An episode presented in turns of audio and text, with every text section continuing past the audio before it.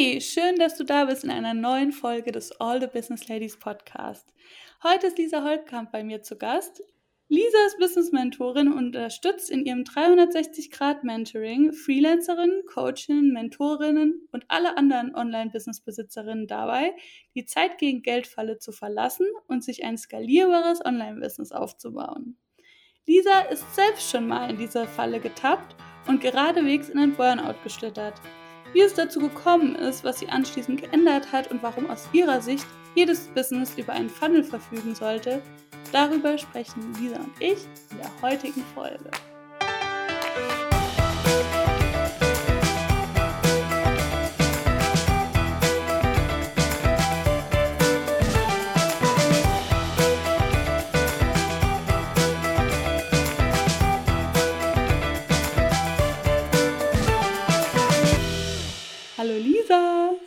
Hallo Julia. Schön, dass du da bist. Danke, dass ich hier sein darf. Ich freue mich sehr. Ich freue mich auch sehr. Lisa, wie du weißt, ähm, starten wir ja hier immer mit einer Speed-Dating-Runde. Bist du bereit dafür? Ja. Sehr gut. Lisa, nenne drei Hashtags, die dich beschreiben. Ja, zunächst mal Hashtag Strategie natürlich. Ja. Dann der zweite Hashtag ähm, Kreativität, denn es ist alles doch viel kreativer, als man vermuten könnte. Und Hashtag Nummer drei Fokus. Richtig gut. Ähm, es hört sich irgendwie, finde ich, sehr strategisch bei dir an, aber darüber sprechen wir bestimmt gleich noch. Mhm. Lisa, Kaffee oder Tee? Ganz klar Kaffee. Morgenroutine oder keine Morgenroutine? Keine Morgenroutine. Produkttreppe oder Signature-Programm? Ähm, Produkttreppe. Selbst schreiben oder Ghostwriter suchen? Selbst schreiben. Schreiben oder Video? Schreiben. Eule oder Lerche? Eule. Insta oder Facebook? Insta. Insta-Post oder Insta-Video? Also Real oder Story? Mm, Story. Essen gehen oder selbst kochen? Essen gehen. Insta oder E-Mail-Marketing? Mm, beides. In Reels tanzen oder in Reels nicht tanzen? Auf keinen Fall tanzen. Und die letzte und für mich ja wichtigste Frage: Homeoffice oder überall Office? Überall Office. Ja. Sehr cool. Obwohl ich mein Homeoffice sehr liebe und aber das andere bietet natürlich genau die Freiheit, die man sich wünscht. Das stimmt. Lisa, ich hatte dich ja schon so ein bisschen vorgestellt. Magst du vielleicht selbst noch mal erzählen, wer du bist und was du machst? Total gerne. Also, ich bin äh, Lisa, ich bin 30 Jahre alt, arbeite als Online-Business-Mentorin und Marketingstrategin. Und ähm, alles in allem kann man sagen, dass ich mir damit einen Job ähm, ja selbst geschaffen und gestaltet habe, den es so eigentlich gar nicht gab, als ich damals gestartet habe. Ähm, das Schöne ist, dass ich heute mit meiner Arbeit ähm, genau dabei helfen kann, also anderen Gründerinnen, ja, dabei zu helfen, das Gleiche zu tun und sich eine Selbstständigkeit aufzubauen, mit der sie sowohl zeitlich als auch örtlich und finanziell selbstbestimmt arbeiten können. Richtig cool, richtig cool. Das heißt, du warst ja schon jahrelang Freelancerin, so wie ich das verstanden habe, im Copywriting-Bereich, ne? Mhm. Und hast dann irgendwann angefangen, auch Business Mentorings anzubieten. Magst du mal erzählen, wie es dazu kam? Also war das eine strategische Entscheidung von dir oder war das mehr Zufall? Ähm, genau, also damals war das tatsächlich Zufall. Ich bin da reingeschlittert. Heute würde ich ganz klar differenzieren zwischen Freelancer-Dasein und Online-Unternehmertum. Ähm, damals war das so, ich habe ganz klassisch als Freelancerin äh, gearbeitet im Textbereich. Ich habe alles, was es irgendwie im Content- und Online-Marketing gab, angeboten. Ähm, ich war nicht mal großartig spezialisiert und hatte dann die Idee zu meinem damaligen ersten ähm, ja, digitalen Produkt. Das war eine Membership ähm, auf Mastermind-Niveau. Und zwar war das äh, digitales Coworking, ähm, wie ein Coworking Space, halt rein digital. Ähm, das Produkt habe ich dann später übergeben an eine ganz ganz liebe, tolle Kollegin, habe das also irgendwann verkauft. Ähm, genau, und als ich das damals aber ähm, gegründet hatte und dann geführt habe, war für mich der Punkt, ich brauchte eine Art Referenzprodukt. Also ich wollte die Wertigkeit dieses Coworkings und die Nähe zu mir nochmal rausarbeiten und habe dann ähm, daraufhin ein Mentoring-Programm entwickelt, was ich eigentlich gar nicht verkaufen wollte. Also die Intention war eigentlich nur auf dieser Website, das so ein bisschen gegenüberzustellen, dass, ähm, dass das digitale Coworking im Vergleich zum Mentoring ähm, ja einfach doch ähm, anteilig viel günstiger wirkte, um die Leute so ein bisschen ähm, ins Coworking zu bekommen. Und das hat auch gut funktioniert.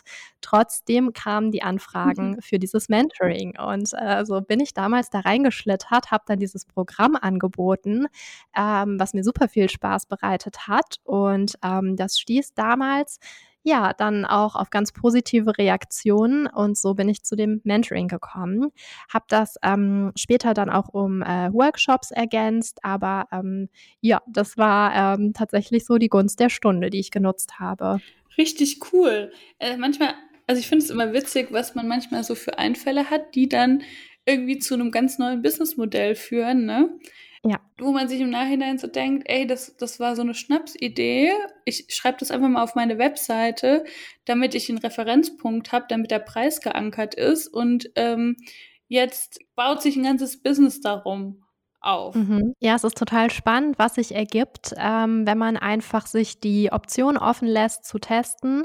Und ich glaube, was ich über all die Jahre hinweg immer gemacht habe, ist zu schauen, ähm, wo sind Marktlücken, wo besteht auch Interesse und ähm, wo kommen die Nachfragen. Also ich habe damals ähm, super häufig die Frage bekommen, Mensch, wie funktioniert das, äh, sich Vollzeit selbstständig zu machen? Das war für viele undenkbar. Also man muss überlegen, ich habe Anfang 2018 gestartet mit der Vollzeit-Selbstständigkeit. Da waren Begriffe wie Online-Business noch böhmische Dörfer für viele.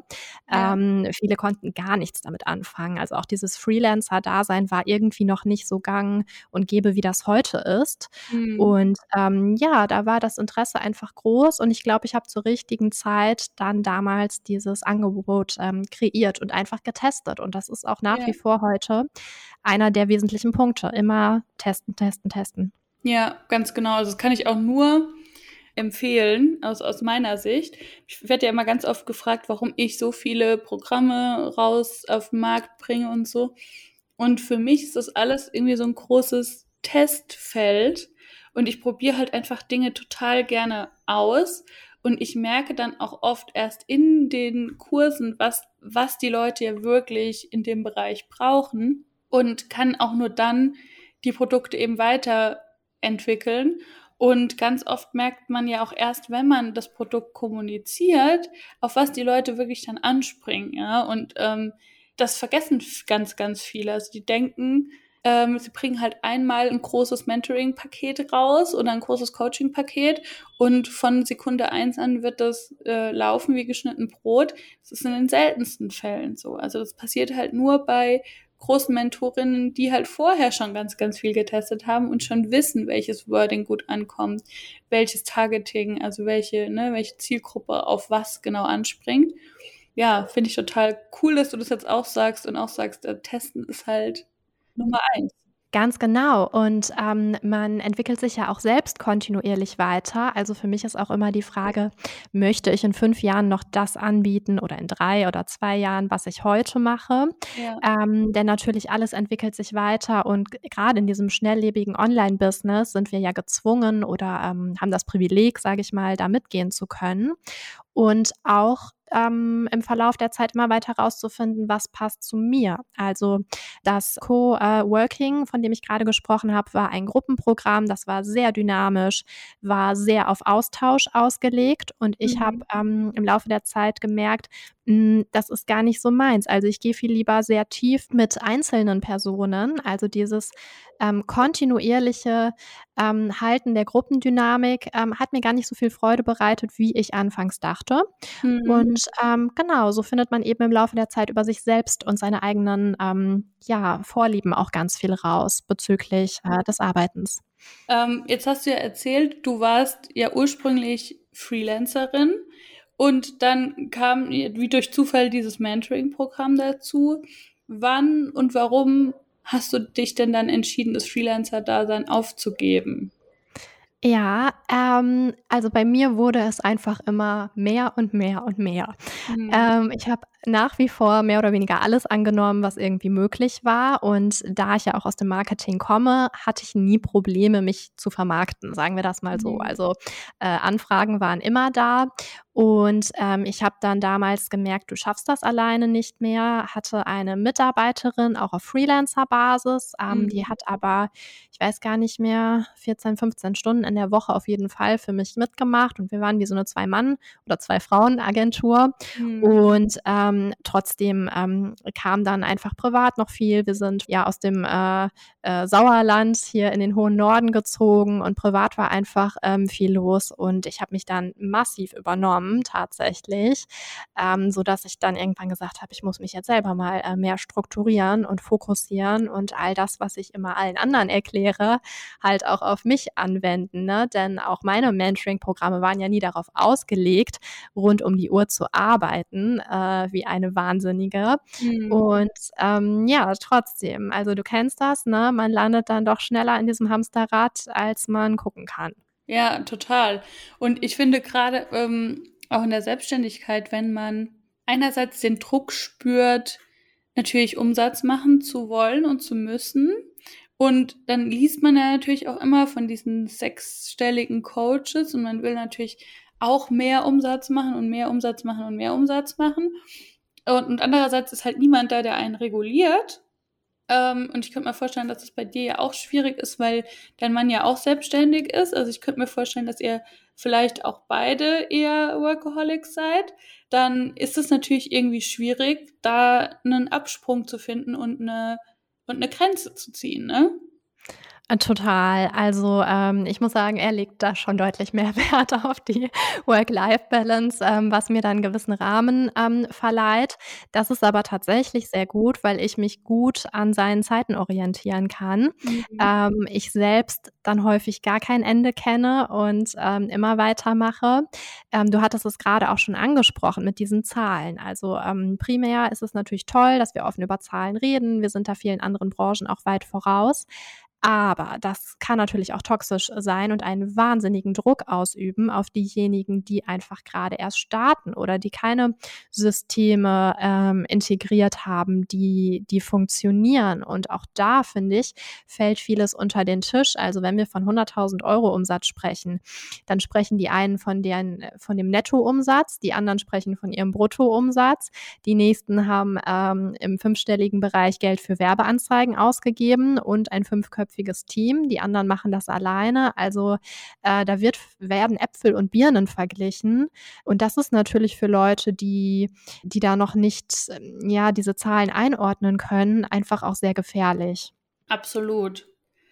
Ähm, und ich finde, das, also da wird halt auch echt ein, ein krasser Druck aufgebaut, wie du ja gerade, oder wie ich, wie ich auch gerade schon gesagt habe, dem man halt schwer standhalten kann. Und es wird halt auch wenig gezeigt, ne, wie lange hat es denn gedauert, um zu diesem Umsatz zu kommen. Ja, und dann werden da manchmal, dann wird dann halt gezeigt, ja, ich habe den Account ja erst seit einem Jahr, ja, aber du hast drei Jahre vorher äh, den und den Account gehabt und hast davon halt einfach schon mal irgendwie 3000 warme Follower mitgenommen, die, ähm, die nur darauf gewartet haben, jetzt von dir zu kaufen. Das ist natürlich eine ganz andere, eine ganz andere Voraussetzung als jemand, der vielleicht aus dem sozialpädagogischen Bereich kommt, in seinem Leben noch nie was mit Marketing zu tun hatte, erstmal ähm, sich seelisch und moralisch darauf aus, äh, einstellen muss, in eine Kamera zu sprechen und in die Sichtbarkeit zu gehen.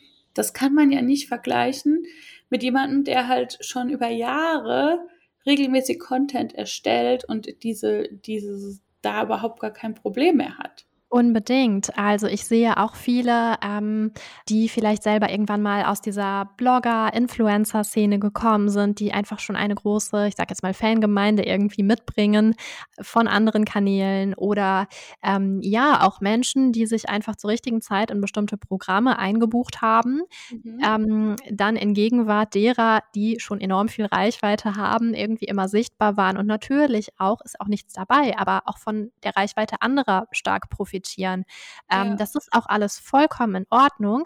Nur muss man sich dann halt selber fragen, ähm, was vergleiche ich hier miteinander? Haben wir denn wirklich alle die gleichen Startbedingungen? Ist das so? Und wenn ich mich vergleiche, bin ich dann auch fair zu mir selbst? Ich finde, das darf man dann eben auch berücksichtigen, wenn man schon ähm, ja auf diesem Vergleichentrip ist, denn ich glaube, wir als Menschen kommen nicht drum rum, uns immer irgendwie doch ein bisschen zu vergleichen.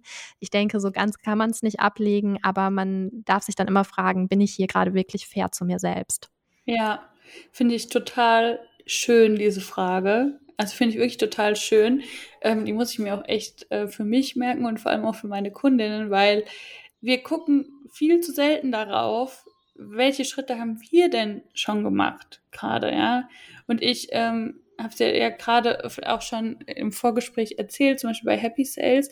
Wir feiern jeden Freitag die Erfolge der Gruppe und jeder kann da reinschreiben, was er erreicht hat. Und ich schreibe da auch immer rein, jeder noch so kleine Schritt zählt, ja. Auch jeder Post, den du veröffentlicht hast, jede Story, die du rausgebracht hast, ne, was, was noch so banal vielleicht klingen mag, all das sind ja Schritte zu unserem großen Ziel. Und für manche, die halt gerade erst beginnen, ist, ist es total viel oder ein ganz, ganz großer Erfolg, irgendwie zu sagen, okay, ich war irgendwie diese Woche fünfmal sichtbar. Ja, wo, wohingegen jemand, ja. der das halt schon, nach, schon seit drei Jahren macht, für den ist halt fünfmal die Woche sichtbar sein halt Standard geworden. Der hat halt andere Ansprüche. Aber man muss doch immer sehen, wo stehe ich gerade und ich sage zu meinen Kundinnen auch immer, dreh dich doch mal um. Ja, dreh dich doch mal um und guck mal die Stufen runter, die du schon gegangen bist. Ja, und du bist vielleicht noch nicht auf Stufe 5325, aber du bist vielleicht schon die ersten 300 gegangen und auch die waren anstrengend, ja, und die hast du jetzt hinter Richtig dich. Richtig toll. Genau, ja. Und ich finde, man darf auch nicht vergessen, den Blick mal außerhalb dieser ganzen Bubble ähm, zu richten, weil wir sind natürlich mit ähm, ja, Preisen konfrontiert, die bei uns irgendwie völlig normal sind. Aber wenn man das mal vergleicht, ähm, ähm ja, so ein klassischer 450-Euro-Job, wenn man mal jetzt in der reellen Welt, sage ich jetzt mal außerhalb der Online-Welt, ähm, schaut, da arbeiten andere zwei Tage in der Woche Vollzeit für, ähm, um da drauf zu kommen. Und dann muss man sich nicht immer selber so klein machen und sagen, ich bin jetzt nicht bei den 100.000 Euro Umsatz gelandet.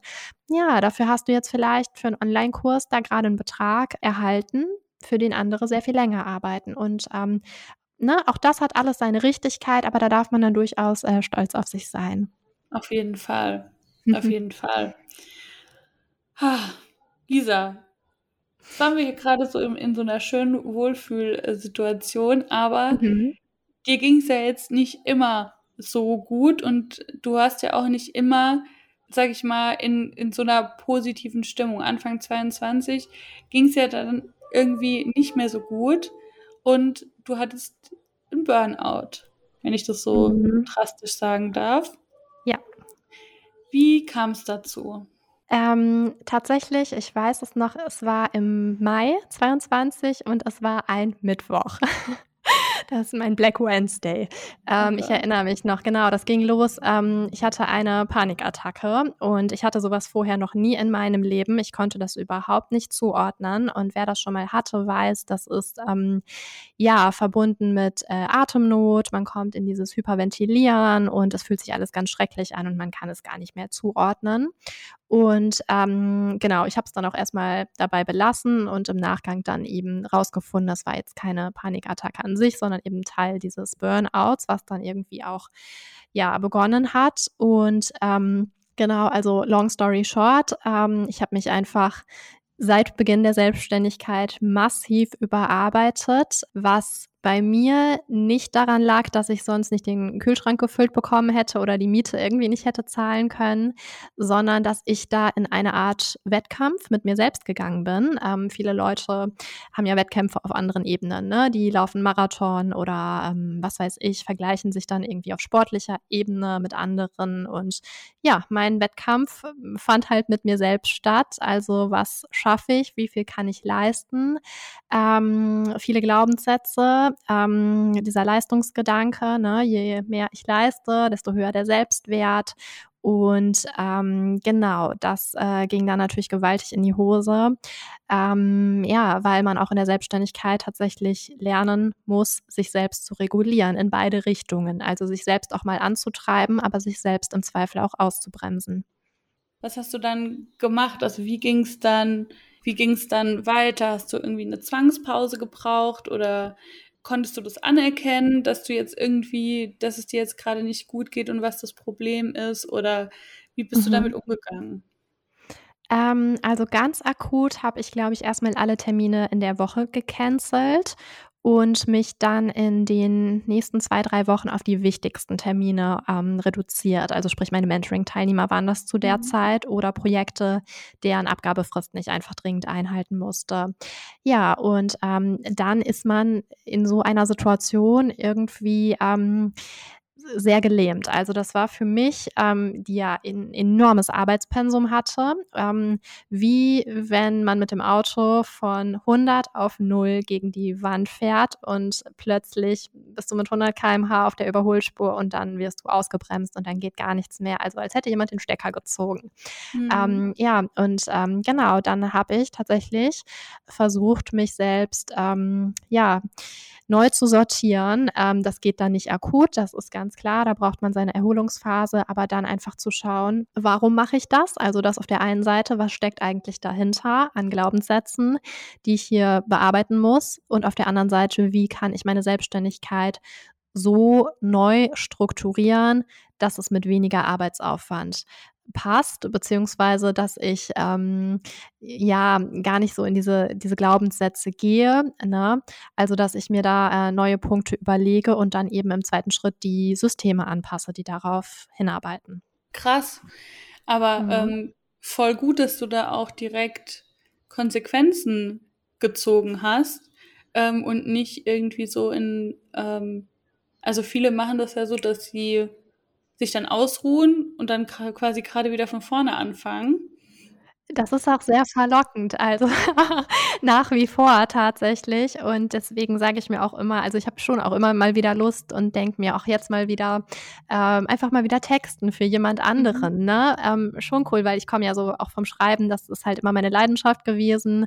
Aber ja, da sage ich mir dann auch, nein, du hast jetzt ähm, hier dein neues Aufgabenfeld ähm, und ähm, du bleibst jetzt dabei. Also man muss sich schon disziplinieren weiterhin, ja. Ja, verstehe ich also geht mir ja auch so, ne? Äh, mhm. Die hier zuhören, wissen ja, dass ich auch einen Burnout hatte und natürlich tendiert man immer wieder dazu, in die Überarbeitung zu gehen und sich mehr vorzunehmen, als man schaffen kann. Aber ich glaube, wenn man mal an so einem Nullpunkt war, ähm, dann ist die Angst davor, da wieder hinzukommen, einfach so groß. Und ähm, mhm. da, da, bin ich auch echt irgendwie meiner eigenen Angst sehr dankbar, ähm, dass man sich dann doch wieder reguliert und sich dann doch irgendwie wieder Grenzen oder mehr Grenzen setzt, als ich das früher gemacht hätte. Also früher konnte ich das ja gar nicht. Ja, oder das finde ich auch für viele ganz wichtig. Also gerade, natürlich gerade zu Beginn bin ich nach wie vor der Überzeugung, da muss man Gas geben. Ähm, ja. Ne, es gibt sicherlich jetzt auch gegenteilige ähm, Beispiele, aber ich denke in der Regel ähm, ja so. Aber ich finde, man muss auch allen bewusst machen, die Selbstständigkeit ist nicht das Endziel. Also auch die ist natürlich Mittel zum Zweck für Selbstverwirklichung, für Einnahmen. Das ist ganz klar. Aber sie ist nicht das Endziel. Und ja. sobald man merkt, ich definiere mich nur noch über meine Arbeit, über meine Leistung, über meine Umsätze, über die Anzahl der Arbeitsstunden pro Woche, über die Anzahl der Kunden, über mein ähm, Business-Wachstum. Sobald man merkt, das wird hier langsam ungesund, ähm, sollte man die Reißleine ziehen. Absolut.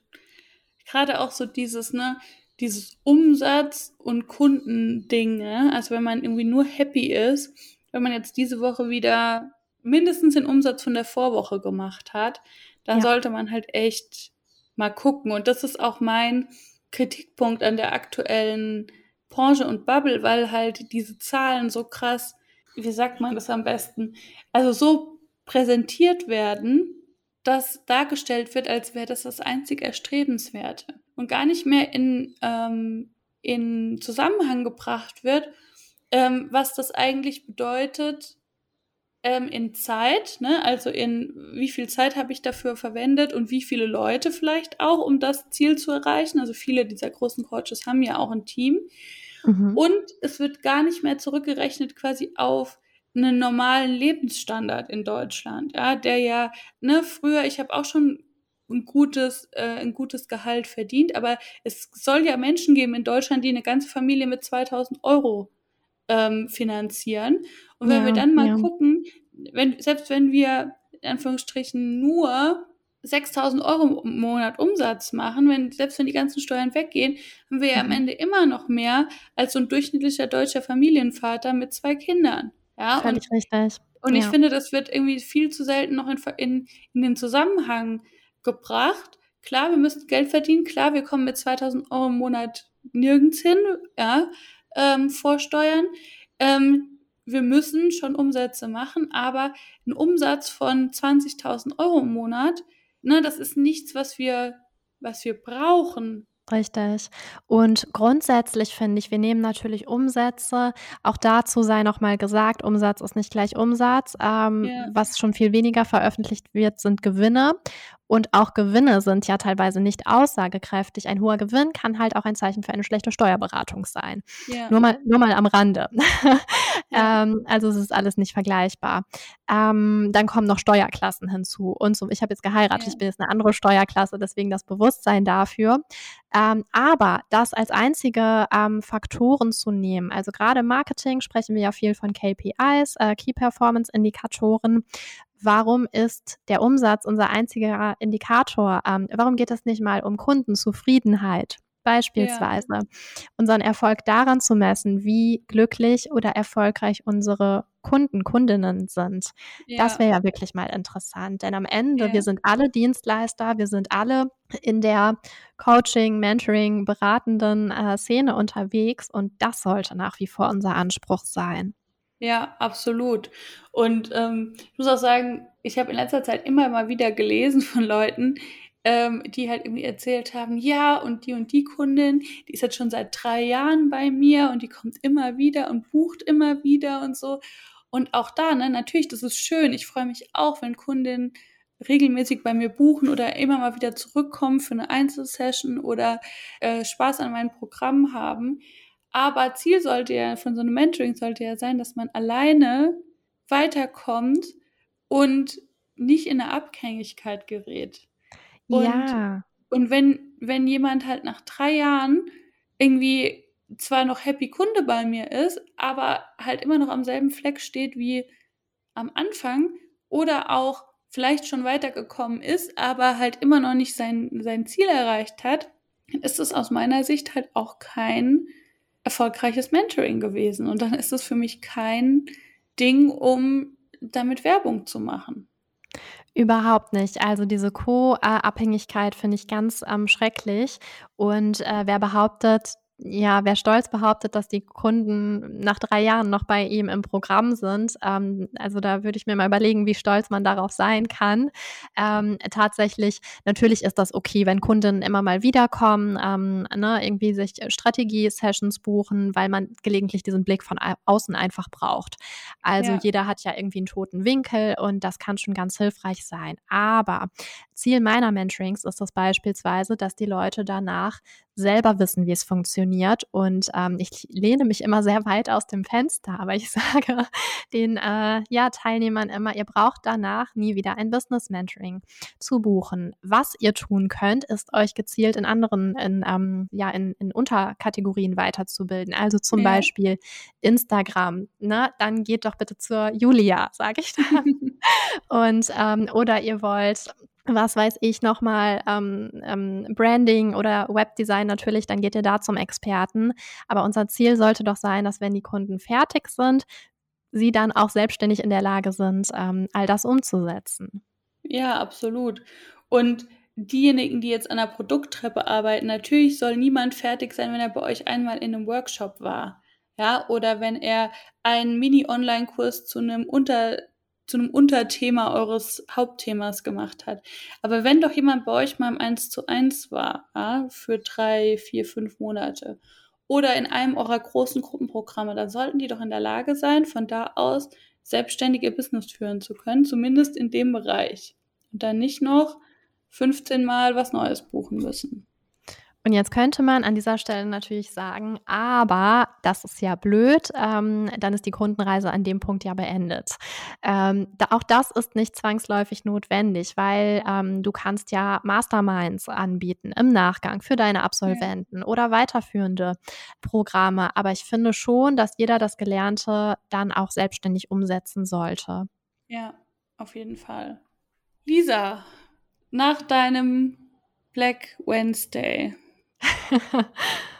Was hat sich seitdem auch in deinem Business geändert? Also, du hast gesagt, du hast jetzt, du, du achtest jetzt stärker auf deine Zeit und dass du nicht mehr so viel, generell nicht mehr so viel arbeitest. Aber hast du daraufhin auch was an den, an den Prozessen in deinem Business geändert oder an der Art, wie du generell, wie du erreichbar bist oder ich weiß natürlich, äh, worauf du hinaus möchtest. Das Thema ist natürlich Automatisierung und äh, Funnelaufbau. Und ähm, ja, es gibt natürlich äh, heutzutage auch da, das ist ganz toll, weil es das vor vielen Jahren eben so noch nicht gab für Einzelunternehmer, viele, viele Möglichkeiten, ähm, sehr viele Prozesse zu automatisieren. Und ich finde inzwischen, die Kunst besteht eigentlich darin, ähm, Prozesse zu automatisieren und Kunden trotzdem so individuell wie möglich anzusprechen. Denn es ist natürlich kein cleverer Funnel zu sagen, ich schalte jetzt Werbeanzeigen, baue mir einen E-Mail-Verteiler auf mit ein paar hundert oder tausend ähm, Abonnenten und schicke dann automatisiert die gleichen E-Mails an alle raus. Kann man machen, ist aber nicht sehr individuell. Und ähm, die, die, die Chance, dass dann einzelne Kunden sich wirklich gut abgeholt und angesprochen fühlen, reduziert sich natürlich. Ne? Dann hat man wieder Streuverluste. Das will man nicht. Also arbeitet man da möglichst individuell und das ist datenbasiert heute auch alles möglich. Sehr cool. Wie muss ich mir das vorstellen, wenn du jetzt sagst, es ist datenbasiert alles möglich, ich kann das individualisieren Brauche ich dann mehrere Funnel? Mache ich das mit einem Funnel? Kannst du da vielleicht noch zwei, drei Sätze zu sagen? Mhm. Ähm, ja, tatsächlich. Also ähm, ich sage immer so simpel wie möglich. Ne? Also erstmal mhm. startet man natürlich mit einem einfachen Grundgerüst. Da sagt man dann vielleicht gut, ähm, es, nehmen wir jetzt mal so einen klassischen E-Mail-Funnel. Ich glaube, da können die meisten sich was drunter vorstellen. Es gibt auch Video-Funnel, Mastermind, kannst überall einen Funnel integrieren quasi. Und da würde man dann zum Beispiel gucken, ähm, welcher der ähm, E-Mail-Abonnenten hat die E-Mail innerhalb der ersten 24 Stunden geöffnet. Der wird dann mit anderen E-Mails weiterhin bespielt als die, die nicht geöffnet haben. So, dann ähm, wird geguckt, wer von denen, die geöffnet haben, hat auf einen bestimmten Button geklickt oder wer hat mein digitales Produkt vielleicht schon in den Warenkorb gelegt und hat dann aber nicht gekauft. Der bekommt eine andere automatisierte E-Mail als jemand, der, ähm, der die E-Mail geöffnet, aber nicht geklickt hat. Dann kannst du, wenn du jetzt sagst, ich schalte da ähm, Werbeanzeigen vor, musst du auch nicht die gleiche Werbeanzeige nehmen, sondern kannst zum Beispiel die eine auf Instagram ausspielen für Testgruppe A und dann gibt es Testgruppe B. Und dann spielst du das auf einem anderen sozialen Netzwerk ebenfalls für zwei Gruppen aus und bringst die Leute damit schon in andere Funnel, indem du zum Beispiel sagst, meine Instagram-Gruppe tickt ein bisschen anders als meine ähm, Google-Zielgruppe oder wo auch immer ich das ausgespielt habe oder als Facebook, ähm, mhm. LinkedIn, wie auch immer. Und ähm, ja, so werden die Leute dann möglichst individuell abgeholt und bespielt. Ne, das kann man heute mit ähm, E-Mail-Programmen oder All-in-One-Lösungen alles ähm, einstellen. Wichtig auch da natürlich, das bringt jetzt nichts, wenn man zehn Leute im E-Mail-Verteiler hat. Ja, also der E-Mail-Verteiler muss schon, der muss schon gefüllt werden und da wird es halt dann auch organisch schwierig wahrscheinlich, zumindest am Anfang. Mhm, ja. Lisa, wenn du eine Sache allen neuen Selbstständigen mitgeben könntest, die jetzt gerade vielleicht noch nicht so weit sind zu automatisieren und zu skalieren oder die darüber nachdenken, welchen Tipp würdest du denen geben? Also tatsächlich, was mir im Nachgang am allermeisten geholfen hat, ist eine Umsatzplanung und zwar eine vorausschauende. Ähm, ich habe das als Freelancerin so gemacht. Ich hatte so, so die Stammkunden, sage ich mal, so feste freie Aufträge, aber dann halt auch viele Sachen, die so punktuell gekommen sind. Und mhm. was habe ich dann getan? Ich habe dann am Monatsende immer geguckt, ja, wie viel hast du denn jetzt eigentlich eingenommen? So. Mhm. Und ich mhm. hatte auf dem Konto immer einen Puffer, also ich hätte jetzt durchaus ein paar Wochen oder Monate überbrücken können. Aber ich habe halt so meine Umsätze eher nachgehalten mhm. als sie im Vorfeld zu planen. Ja. Und heute würde ich sagen, setz dich mal hin, mach eine Quartalsplanung oder plan wirklich für ein halbes Jahr im Voraus. Überleg dir, was möchtest du denn einnehmen? Und dann brichst du das runter auf einzelne Produkte oder Programme. Und wenn du dann beispielsweise feststellst, für nächsten Monat werde ich es nicht mehr schaffen, meine 1 zu 1 Plätze ähm, an den Mann oder an die Frau zu bringen, dann guckst du, wie kann ich jetzt über andere Einnahmequellen trotzdem zusehen, dass ich annähernd daran komme. Und mhm. ähm, ich habe mhm. da zum Beispiel ne, so selbstrechnende Tabellen. Das macht richtig Spaß damit. Das ist äh, spielend leicht. Und ähm, daraus guckst du dann, was muss ich heute dafür tun, um am Monatsende oder Quartals, Halbjahresende dann ähm, ja die Produkte und Programme auch wirklich so zu verkaufen und dieses Umsatzziel immer als Wegweiser zu nutzen, ja. aber nicht andersrum. Also ich weiß das wirklich auch von vielen Freelancern, die zu mir kommen in die Programme, die halten mehr so ihre Umsätze fest, als dass mhm. sie die mhm. vorausschauen planen. Ja, absolut. Und ich mache das ja mit meinen Mentoring-Teilnehmerinnen auch, dass wir auch mal so eine, so eine Umsatzplanung machen. Und ich finde, da fehlt dann auch ganz oft, also die Basis dessen, ne? Also natürlich wirst du am Anfang nicht sofort 10.000 Euro machen, aber dir über ein Jahr hinweg das Umsatzziel 2.000 Euro zu setzen, ist halt auch nicht gesund, ne? Weil damit kannst du mhm. ja nie und nimmer überleben. Also mhm. sich dann auch mal zu überlegen, wie kann ich das denn erreichen und was ist denn auch realistisch, weil oft sind ja auch so Umsatzziele realistischer, als man, als man denkt, wenn man ähm, ja. da irgendwie dran bleibt und sich mal überlegt, okay, keine Ahnung, ne, wenn ich zweimal mein, mein Mentoring-Programm im Monat verkaufe, dann habe ich ja schon den und den, den und den Umsatz wenn man, also das ist ja auch total realistisch, ne? wenn man wirklich mhm. sichtbar ist und die richtigen Maßnahmen ergreift, dann ist das ja überhaupt nicht utopisch. Genau, genau, richtig. Aber auch da immer dann zu rechnen, was kann ich tragen? Also angenommen, man hat jetzt irgendwie ein ähm, ein Mentoring-Programm, das läuft über drei Monate ähm, mhm. oder ja, sagen wir mal drei Monate und man gewinnt jeden Monat zwei Kunden. Dann hätte ich ja am, im, im dritten Monat sechs Kunden. und ja. dann auch die Frage, ist es realistisch? Kann ich sechs Kunden parallel betreuen? Schaffe ich noch sechs weitere oder schaffe ich eigentlich nur vier? Ähm, wie sieht das kräftemäßig aus? Auch das einkalkulieren.